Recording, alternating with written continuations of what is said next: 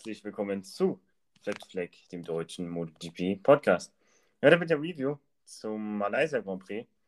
Und ich bin heute natürlich mal wieder nicht allein. Der Jan ist natürlich auch wieder mit dabei. Hallo Jan. Hallo Jan. Ja, und wir haben in den letzten zwei Rennen Philipp ein Malaysia einen Wendepunkt in der WM erlebt. Ähm, muss man ganz klar so sagen. Denn nicht mehr Fabio Quadraro hat die WM nach Philipp Island angeführt, sondern ähm, Banyaya ähm, hat da die WM-Führung übernommen. Quadraro, die haben katastrophal in Philipp Island gestürzt und Banyaya mit einem Podium sich die WM-Führung geholt. Aleix Katastrophe in Philipp Island auch gewesen. Ähm, ja, Aleix noch größere Katastrophe in Malaysia. Ähm, 21, äh, 21 Sekunden Back, 10. ist damit aus dem WM-Kampf raus. Somit haben wir nur noch zwei Leute im WM-Kampf. Eigentlich nur noch anderthalb, wenn man ehrlich ist, aber gut. Nämlich Banier und so einen halben Quadraro ist da auch noch drin im WM-Kampf. Ähm, Banier hat das Rennen nämlich in Malaysia gewonnen, wie ihr alle gesehen habt, denke ich. Vor Bastianini und Quadraro selber auf dem Podium auf Platz 3. Ja, Jan, ähm, wir haben 23 Punkte jetzt noch. Ähm, ja, Difference zwischen den beiden, zwischen Bagnaia und Quadraro. Also es ist noch möglich, wenn Quadraro und Bagnaia stürzt und wenn Bagnaia 15. oder 14. wird, so, aber das glaube ich jetzt nicht. Also der muss schon stürzen und Quadraro gewinnt. Das ist das einzige realistische Szenario so. Ja. ja. Ähm, aber ja, das kann man sich auch schwer vorstellen, weil Bagnaia, der weiß ja halt auch, okay, ich muss nur halt, eigentlich, ich muss halt ins Ziel kommen. Ja, na, wie du sagst, eigentlich muss es nur noch offiziell gemacht werden äh, für Banyaya, weil so die Realisten unter uns werden da ja nicht mehr viel an Quadrao glauben. Aber trotzdem, ähm, es sind 23 Punkte, aber es ist halt mathematisch schon nicht entschieden und deswegen steht immer noch diese winzige ja, 2% Chance für ähm, Quadraro. Wobei man sagen muss, also jetzt nichts, um das jetzt irgendwie herbeizuwünschen oder so, ne? Also, aber ähm, so ein Quadraro, äh, so ein Banyaya-Sturz ist, ja, wie soll ich sagen, eigentlich realistischer als ein Quadraro-Sieg, so wenn man das jetzt mal in den letzten äh, paar Rennen so ähm, würde sehen. Ähm, Valencia haben wir ja letztes Jahr gesehen, dreimal Ducati auf den ersten, ja, auf den ersten drei Podiumsplätzen. Ähm, ja, wie, was soll man dazu sagen? Äh, ich denke mal, es wird schwierig für Quadraro, sich da jetzt noch durchzusetzen. Also mit der Yamaha, es ist sowieso schwer. Also es ist, wie soll ich sagen, es ist sehr bitter. Besonders wenn man jetzt das Australien-Rennen sieht. Weil dieser Sturz, der ja auch daraus resultiert ist, dass er da diesen äh, großen Fehler in äh, Kurve 4 gemacht hat, glaube ich, ist das, ähm, wo er da ähm, weit gegangen ist und dann quasi auch schon letzter war und dann halt einfach zu viel wollte. Ich sage mal so, wenn er da nicht diesen Fehler, dann er hätte mit Sicherheit das Rennen nicht gewonnen. Er wäre auch mit Sicherheit nicht aufs Podium gefahren, aber die Gruppe, die ging, wie groß war die Gruppe nochmal in, äh, in Flip Island? Ähm, oh ja, die war groß. war auch dabei, das weiß ich. Sieben Mann innerhalb acht Zehntel waren da, genau. Ich habe es hier gerade vor mir, also von Rins bis Martin. Also vielleicht wäre, ja gut, man muss aber auch sagen, dass das alles Ducatis waren, außer Marc Marquez, der natürlich wieder irgendwas aus der Honda rausgequetscht hat, was mal wieder keiner weiß. Wobei in Australien lief die Honda gut. Ähm, das kann man auch eigentlich von anderen Fahrern behaupten, aber die haben ja dann wieder was anderes gemacht. Ähm, da kommen wir gleich noch drauf zu sprechen. Ähm, auf jeden Fall, ähm, ja, da wäre Quadrauf vielleicht so noch mitfahren können, aber das ist auch sehr unwahrscheinlich, weil er einfach so viel auf den Graden verliert. Das ist halt einfach geisteskrank er holt alles in den Kurven auf, aber er verliert auf den Graden da so viel. Das, allein was er jetzt schon geleistet hat, dass er es überhaupt geschafft hat, ähm, noch die WM offen zu halten nach Malaysia, ist halt schon extrem stark. Ähm, gab natürlich auch viel noch über Ducati Stallorder, ja, zu sprechen. Ich weiß ja nicht, wie du es siehst, aber zum Beispiel in Australien, da war es klar, dass ein Besecki und dass ein Besecki nicht mehr angreift. Das ist klar, der Besecki Vierter geworden, der hat den Bagnaia gesehen, also er hat einen Traum äh, dran geglaubt, den anzugreifen. Anders hätte es vielleicht bei Bastianini ausgesehen, der Fünfter geworden ist. Ja, Bastianini ist halt so ein heißes Eisen, ne? Weiß nicht, ob man da von Stallorder kann sprechen, weil vor allem eigentlich vor Malaysia war er immer noch mathematisch gesehen noch im WM-Kampf drin. Ja, vielleicht am Anfang nicht, wo er attackiert hat und so, aber als Banyaya dann wieder vorbeigegangen ist, dann nochmal einen Move ansetzen und ähm, der mir das auch gesehen, ob Pitboard das Quadraro näher rangekommen ist. Also, falls sie da, falls Bastianini Fehler macht, äh, Banyaya irgendwie weit gehen muss oder so, und der Quadraro ist dran. Also, ich glaube, der weiß das schon. Der wird halt nächstes Jahr auf, äh, auf dem Berg Ducati Bike sitzen. Und dass er jetzt noch in den letzten Runden da dumme Dinger macht. Ähm, ich glaube, da muss ich auch Bastianini zurücknehmen, weil er, ähm, ja, klar, vor dem, vor dem Rennen war noch theoretisch ein WM-Kampf, aber er hat ja Banyaya gesehen, so, ähm, dass er fährt und äh, wenn er, auch wenn Bastianini gewonnen hätte und Banyaya Zweiter gewesen wäre, dann wäre Bastianini trotzdem ähm, aus dem WM-Kampf draußen gewesen. Das hätte ihm auch nichts mehr gebracht. Und ja, für Bastianini geht es natürlich jetzt um Platz 3 gegen Aleix Bagaro in der WM aber zu Aleix Barou kommen wir gleich noch. Ähm, aber ja, das hat sich am Ende einfach nicht mehr ja, gelohnt. Es war zu viel Risiko, denke ich, für Bastini, ob es steil oder war oder nicht, aber da hat er, glaube ich, vielleicht, wenn es nicht die Steil oder war, hat sie selber gesagt, okay, jetzt Platz 2 vielleicht mal, weil wenn ich Panaya jetzt irgendwie, weiß nicht, so, so mal, dass er Zeit verliert oder sogar im Worst Case stürzt, ähm, ja, dann glaube ich, habe ich nach dem Rennen ähm, ja, nicht mehr so schöne Zeit. Ja. Ja, ich gebe dir schon recht. Also, Bastianini war kurzzeitig schon meiner Meinung nach deutlich schneller als Bagnaia, vor allem am Anfang des Rennens, ähm, würde ich sagen. Aber ja, es war schon, also auch selbst das fand ich jetzt schon ein bisschen an der Grenze. Also man sagt halt dann immer, ja, noch im WM-Kampf, ah, das ist, das ist wirklich krank. Also der fährt da gegen Banyaya auf einem, gegen ein Bike, auf dem er nächstes Jahr sitzt. Ich meine, es passiert so schnell mal so ein Sturz. Wenn man nicht gerade einen Aerogura macht wie in der Moto 2 und dann in der letzten Runde irgendwie was ganz Heldenhaftes probiert. Aber ähm, Bastianini, also ich, ich glaube, wenn er, also wie du sagst, wenn er eine realistische Chance gehabt hätte, ohne viel Risiko da jetzt vorbeizugehen, also wirklich so aus dem Windschatten raus, so ganz clean, weiß er, das kann er, ähm, dann hätte er es gemacht. Aber so, ja, er war schon, am Ende sind es nur zweieinhalb Zehntel, die ihm, die ihm fehlen. Ähm, es ist eine ganz schwierige Situation. Ob da jetzt Stall oder ich kann es mir beim besten, ich könnte mir vorstellen, dass sie gesagt haben, hey, näher, fahr so schnell wie du kannst, solange du Banyaya nicht behinderst oder nicht aufhältst, egal ob du hinter ihm oder vor ihm bist, ist das egal, nur verliert nicht unnötig Zeit. Das kann ich mir gut vorstellen.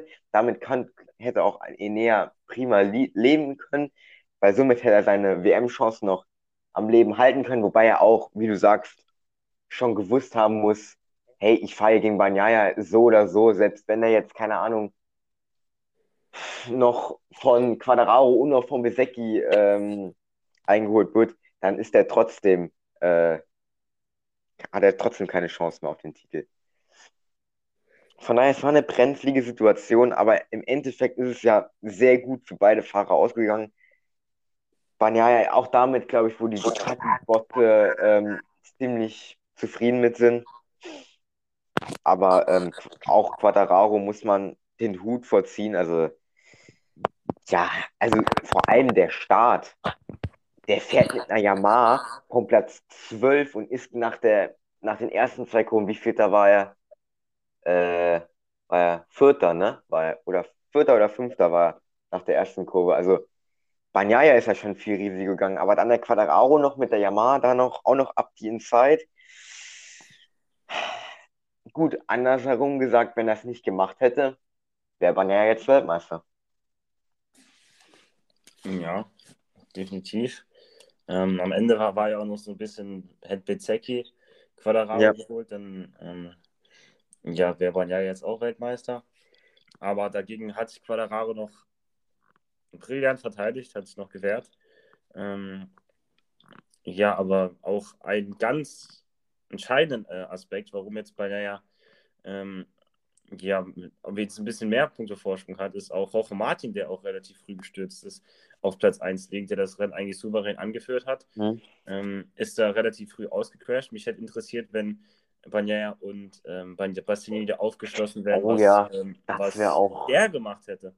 Das wäre auch, das wäre interessant gewesen. Stimmt, ich glaube, da hat man eigentlich nicht so wirklich nachgedacht, weil wenn man sich vorstellt, da kommt dann so ein Bagnaia und so ein Bastianini so, also ich, ich stelle mir die Situation als Jorge Martin da ziemlich schwer vor. Weil einerseits führt man das Rennen an, will gewinnen, weil, ja, man will halt einfach gewinnen so. Ähm, und dann kommt auf einmal hinten so ein Banyaya an, wo man weiß, äh, ja, der bräuchte eigentlich die Punkte.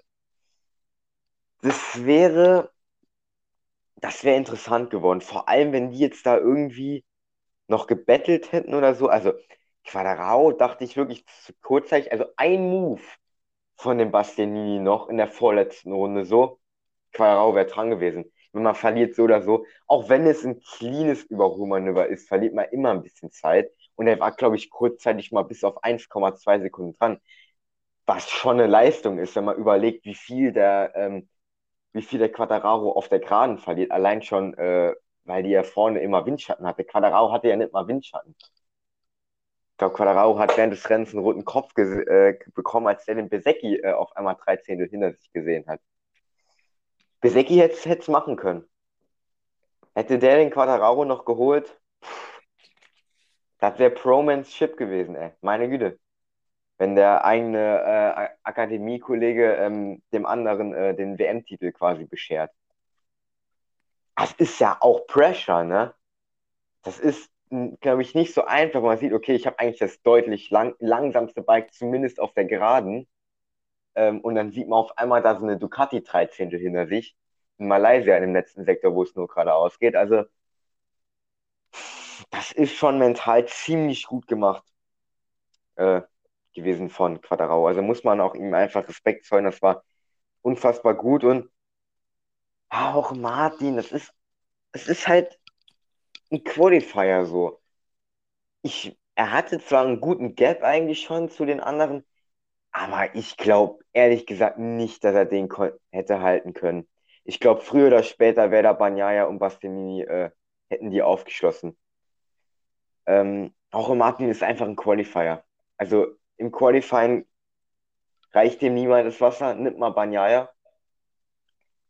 Aber ähm, vielleicht auch noch auf die Ausgangsposition können wir auch noch kurz sprechen kommen. Also Jorge Martin, er macht einen guten Job. Er hätte auch gerne wahrscheinlich Bassini gezeigt, hey Bruder, ähm, es war keine so leichte Entscheidung für Ducati, äh, ähm, dich zu holen und nicht mich. Hat er leider ein bisschen versemmelt, aber trotzdem. Jetzt in äh, Valencia die nächste Chance. Hat er, glaube ich, ja, letztes Jahr, glaube ich, Zweiter geworden vor Miller und hinter Banaya, ja. Also er hat jetzt die nächste Chance in Valencia, die kann er, das weiß er auch. Hat er da sogar Pole geholt? Was Banaya? Ich weiß nicht mehr. Aber ähm, war auf jeden Fall vorne mit dabei. Von daher, Valencia hat er die nächste Chance. Definitiv. Ähm, ja, natürlich bitte für Martin, dass er gestürzt ist, aber ja, ich meine, für ihn ist jetzt auch nicht das Ende der Welt, dass er bei Pramac bleibt. Ähm, mhm. Ja, also meine Bastianini, der ist, fährt zwar nächstes Jahr Ducati und vielleicht noch übernächstes Jahr, aber der ist, hat auch ordentlich Druck. Ähm, ist was anderes, als ob du auf einer Gresini sitzt und du kannst mal auch ein bisschen Larifari, wenn mal ein schlechtes Ergebnis ist. Ja, das gibt dann eigentlich ja. keinen. Ja, ähm, ja. Aber wenn du auf dem Werksbike sitzt, dann muss schon Leistungen gebracht werden. Und auch jedes Rennen. Und nicht, oh, ein Rennen gewinnen wir mal, oh, das nächste Rennen stürzen wir mal wieder. Ach, stürzen wir noch eins, dann das nächste gewinnen wir wieder.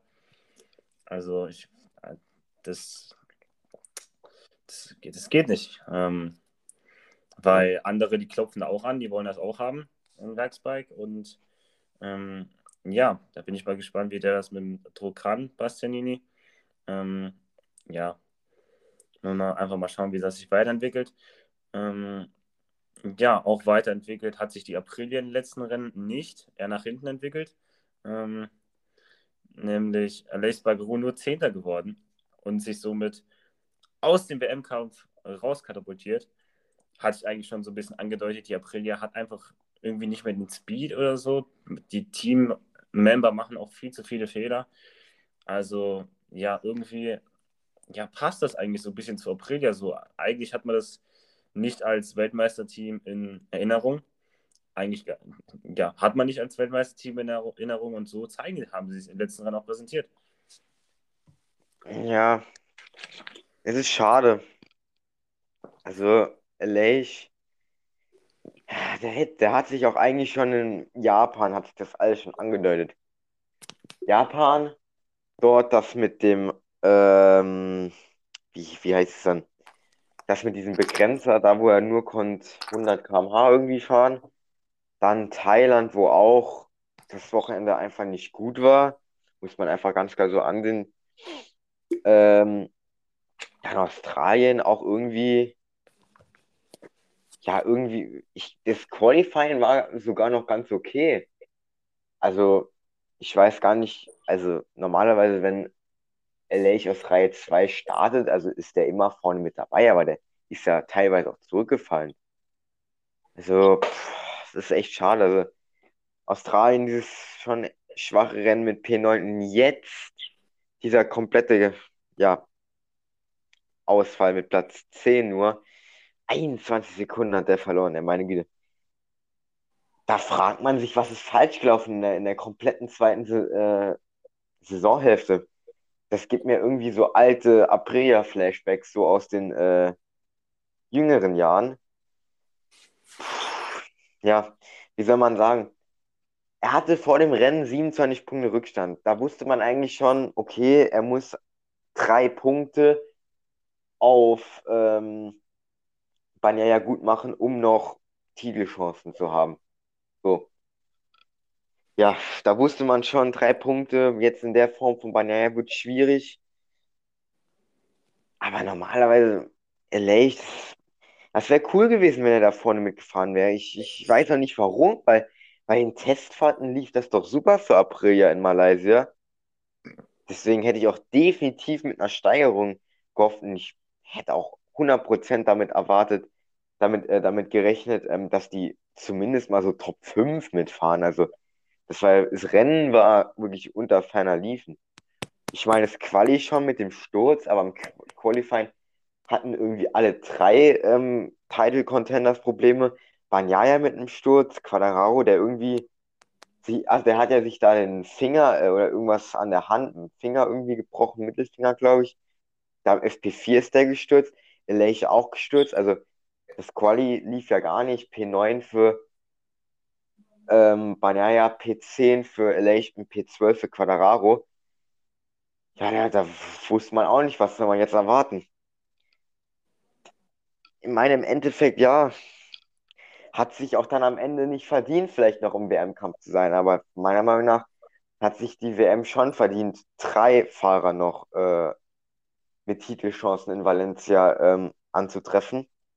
Aber was nicht ist, kann ja noch werden. Aber ich würde sagen, LA hat damit eine große Chance verspielt, weil nächste Saison, nächste Saison wieder mit einem fitten Marc Marquez, vielleicht mit einer besseren Honda und den ganzen anderen Leuten mit Bastianini und so, die alle, alle stärker werden.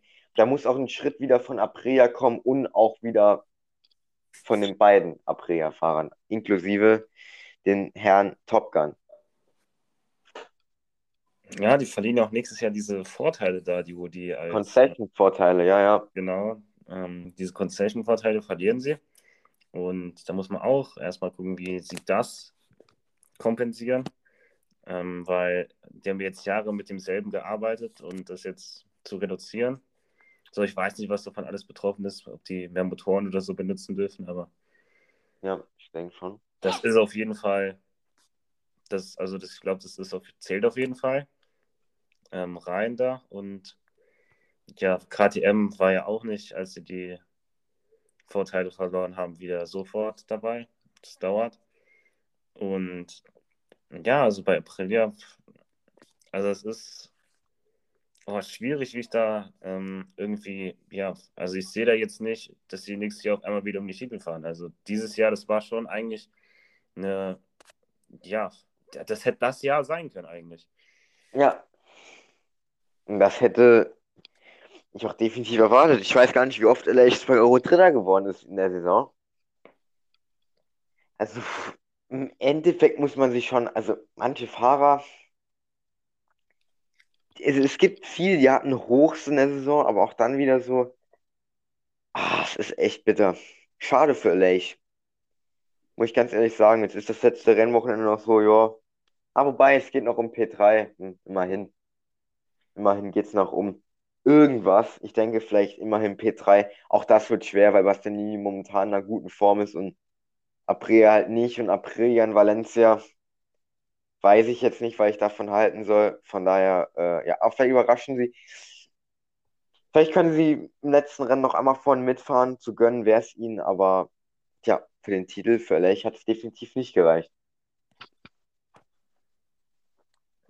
Genau, jetzt kommen wir mal zu Alex Rins, der wieder Top 5 gefahren ist in dem Rennen. Ah ja. Ähm, ja, Alex Rins macht wirklich wieder einen sehr guten Eindruck. Also in Phillip Island gewonnen, jetzt wieder Top 5, also zweimal Top 5 hier in zwei Rennen. Sehr, sehr stark. Sein Teamkollege John Mir struggelt währenddessen noch sehr, sehr hart. Also da geht Core nichts seit seiner Rückkehr. Ähm, ja, also John Mir, der muss aufpassen. Also der ist jetzt richtig in so einer Negativspirale drin. Und im Gegensatz zu Alex Rins, nächstes Jahr bei Repsol Honda, Alex Rins nächstes Jahr bei LTR Honda. Ähm, ja, also John Mir, nächstes Jahr, es könnte auch für ihn sehr, sehr hart enden, obwohl es ja eigentlich ein Weltmeister ist, obwohl man ja eigentlich John Mir eigentlich ganz anders in Erinnerung hat. Ja, na gut, John Mir noch ohne unglücklicherweise noch mit dem Sturz konnte danach dann weiterfahren. Aber ja, er wird natürlich schon momentan ziemlich gebügelt von Alex Rins, das muss man äh, schon sagen. Ja, Joan Mir, ja, wie hat man ihn denn in Erinnerung? Also ich kann eigentlich einen Oberbegriff, äh, das heißt äh, Konstanz. Ich denke, damit kann man Joan Mir ziemlich gut beschreiben. Also das, das ist auch der Grund, warum er 2020 Weltmeister geworden ist. Nicht, weil er in jedem Rennen der Schnellste war, sondern weil er in jedem Rennen äh, das Maximum rausgeholt hat. Und ich glaube auch immer noch, dass er das immer noch kann. Und jetzt, das letzte Rennen in Valencia, muss er noch einmal als erstens Mal als Dankung und Abschied für Suzuki sehen, weil er ist mit Suzuki Weltmeister geworden, ähm, was extrem heftig ist.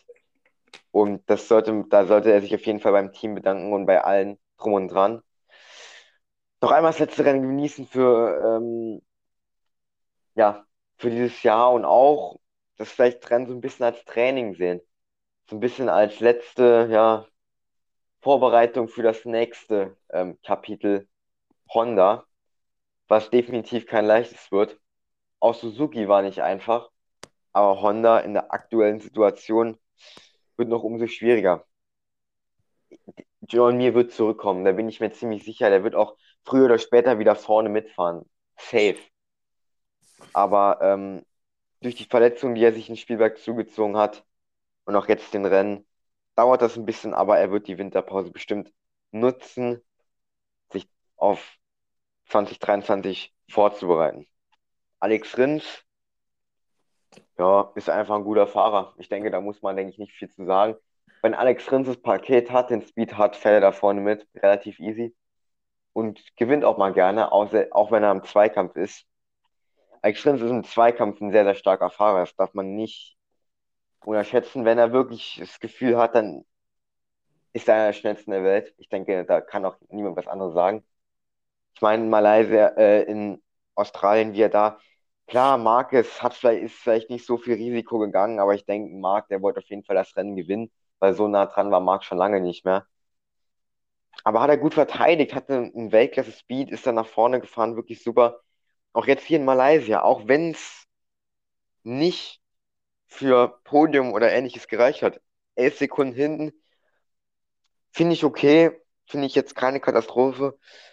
War eigentlich ja, mehr oder weniger im Niemandsland. Okay, Miller noch roundabout anderthalb Sekunden hinter ihm und Besecki war halt sechs Sekunden vor ihm. Das war jetzt keine Glanzleistung, aber Top 5 das sind wichtige elf Punkte. Und äh, jetzt in Valencia, Suzuki vielleicht mit Alex Rins.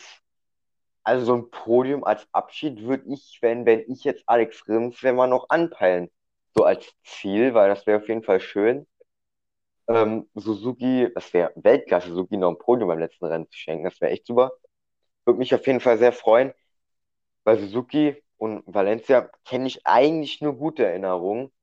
Von daher, ähm, warum nicht? Ich denke, ähm, das kann gut werden und Alex Rins kann da definitiv um Top 5 plus mehr kämpfen. Ähm, ja, sehe ich genauso. Ähm, mal gucken, ob sie auch nächstes Jahr mit der Honda um Top 5, äh, äh, um Top 5 oder um Podiumsplatzierung oder um Podiumsplatzierung kämpfen können. Ähm, ja, Honda an diesem Rennwochenende. Ähm, oh. Ja, wieder sehr, sehr schwierig gewesen. Marc. Marquez, also wie der das Ding irgendwie ähm, ja, in die Front Row gestellt hat, ist irgendwie, weiß nicht, wie das gegangen ist. Im Rennen hat man dann die wahre Pace gesehen, 14 Sekunden back. Marc Marquez ja. nur siebter gewesen. Ähm, vor Brad Binder, aber bei KTM war eigentlich auch nicht so viel los. Also ja, 8 und 13 von beiden Werksfahrern, dann Rolf Fernandes 15. Remy Gardner, wer mentales Wrack 18. Ähm, also das alles, das ist eigentlich alles wie immer. Ähm, bei Honda eigentlich auch. Todesbargo 14, Alex Marquez 17, noch mit der Longlay Penalty ganz stark vor Remy Gardner hat er sich noch behauptet. Vier Zehntel, World Class. Ähm, aber ja, aber ich glaube, Honda wird auch, ähm, die werden nicht meckern, wenn die Saison jetzt mal vorbei ist. Ja. Also Marc Marquez, das ist ja auch. Ich bin kein riesen Fan von ihm, wie ich auch zu. Aber was er mit der Honda macht, das ist, ob man jetzt Fan von ihm ist oder nicht, muss man irgendwo anerkennen, weil erstens mal war in Q1 dort brillant sich durchgesetzt noch, hat da den Miller und den Binder ganz schön alt aussehen lassen, muss ich, muss ich sagen. Haben die wahrscheinlich auch nicht mehr mitgerechnet, dass dann noch so ein Marcus da noch vorne ist. Ja gut, dass er da vorne um die zwei Spots mitfährt, ist klar, aber dass er es dann letztendlich schafft, hätte vielleicht nicht so, äh, hätten jetzt nicht so viele geglaubt, aber wirklich Weltklasse. Natürlich mit Windschatten, ähm, ganz klar. Aber ich glaube, im zweiten Qualifying hat er keinen Windschatten. Glaube ich. Nee, der ist so, der hat versucht, bei Banaya ranzuhängen und ist Banaya gestürzt. Ah, ja, stimmt. Ja, Banaya ist gestürzt. Ja, ja, genau. Ist der in der Runde, aber es war nicht in der Runde, wo er da, nee, es war, muss die nächste gewesen sein. Na egal, es ist ja auch egal. Auf jeden Fall ist er die Runde ohne Windschatten gefahren, so gut wie, und ist auf P3 gestartet. Also, ich weiß nicht, was der macht, muss ich ganz ehrlich sagen. Also, das Bike, das ist eigentlich maximal Top 10, aber auch wirklich, nee, eigentlich nicht. Also eigentlich nicht, weil Marc Marquez ist ja, ist ja ein, äh, ja, wie soll man sagen, jetzt ein bisschen ironisch gesehen, ist er kein Mensch eigentlich.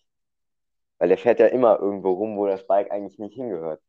Sieht man auch am Pulswagen der wird 14.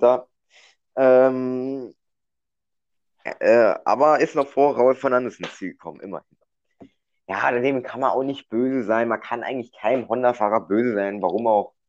Das Bike ist einfach nichts. Auch ein Pulswagen Roh wird besser abschneiden, ziemlich besser abschneiden, wenn das Bike besser wäre. Da bin ich mir sehr, sehr sicher. Hat man ja auch in Katar gesehen, wo das eigentlich das einzige Rennwochenende war, wo Honda wirklich competitive war. Also bei Roh, ich zweifle auch nicht an dem seinem fahrerischen Können, weil das hat er bei KTM bewiesen, das hat er teilweise bei Yamaha Tech 3 bewiesen, dass er fahren kann. Und das hat er auch bei Honda hier und da bewiesen. Also, das ist ein super Fahrer. Das Material ist halt nicht da. Und Marc Marquez kitzelt da irgendwas raus. Vielleicht ist es jahrelange Erfahrung mit der Honda. Oder vielleicht ist es einfach dieses, diesen, dieses Ticken mehr, diesen, vielleicht auch den Ticken mehr Skill vielleicht, Ticken mehr Erfahrung, den Ticken mehr Willen, da jetzt noch was zu reißen. Ähm, aber wie du sagst, im Rennen hat man ja direkt gesehen, also er konnte absolut nicht mithalten mit den ersten drei. Am Anfang mit Martin Bagnaia und Bastianini. Ähm, zum Glück da dann auch Quadrao schnell vorbeigekommen. Ähm, und dann war halt Max in the Fight mit kurzzeitig noch Alex Rins, Jack Miller auch mit einer guten Aufholjagd. Ist ja, glaube ich, nur von 14 gestartet, ist dann auf, glaube, letzten oder 18. Platz gefallen und dann wieder vorgefahren auf Platz 6. Das war ein sehr, sehr starkes Comeback von Jack Miller auf jeden Fall. Ist auch ein bisschen untergegangen, aber auch sehr, sehr stark. Und Marc dann P7, noch vor Binder und noch vor Zarko auch kann er nicht meckern. Kann er nicht meckern. Also Marc Marquez das Maximum rausgeholt. Alex Marquez mit der Longlap. Schade. Also im Regen ist er immer gut. Auch in Malaysia, ja gut, wie er da den Miller, das war ja natürlich auch, ja. Ja, passiert. War halt dann zu spät dran. Vielleicht auch nicht nur ein bisschen zu spät. Hat zwar dann Miller beim Heimrennen aus dem Leben genommen, aber beziehungsweise aus dem Rennen. Passiert. Also hätte auch jedem anderen Fahrer passieren können. Miller war auch nicht sauer. Hat sich auch sehr, sehr äh, lange und gut und auch respektvoll entschuldigt bei Jack Miller, so wie man das ja auch als fairer Sportsmann macht, ne? Und deswegen ist da jetzt auch Schnee von gestern und ja. Ja, würde ich auch sagen. Also ähm, Alex Mag ist auch einer, der wo das Saisonende herbeisehnt. Ja, ja. Ja. Mal gucken. Ähm, nächste Saison viele offene Fragen. Ähm, eine offene Frage ist allerdings, allerdings noch in dieser Saison und zwar, wer, wer wird Moto 2 Weltmeister? Dort haben wir nämlich auch noch einen sehr, sehr spannenden WM-Kampf. Spannender als in der MotoGP vielleicht. Ähm, dort haben wir Augusto Fernandes 9,5 Punkte vor, ähm, vor Ogura. Ähm, oh. Going into the final race, also 9,5 Punkte. Also Ogura muss quasi 10 Punkte aufholen, weil es gibt keine 9,5 Punkte irgendwo im Feld. Ähm, ja. Ja, wie realistisch siehst du das, dass er das noch schaffen kann hier? Oh, Ogura. Ja.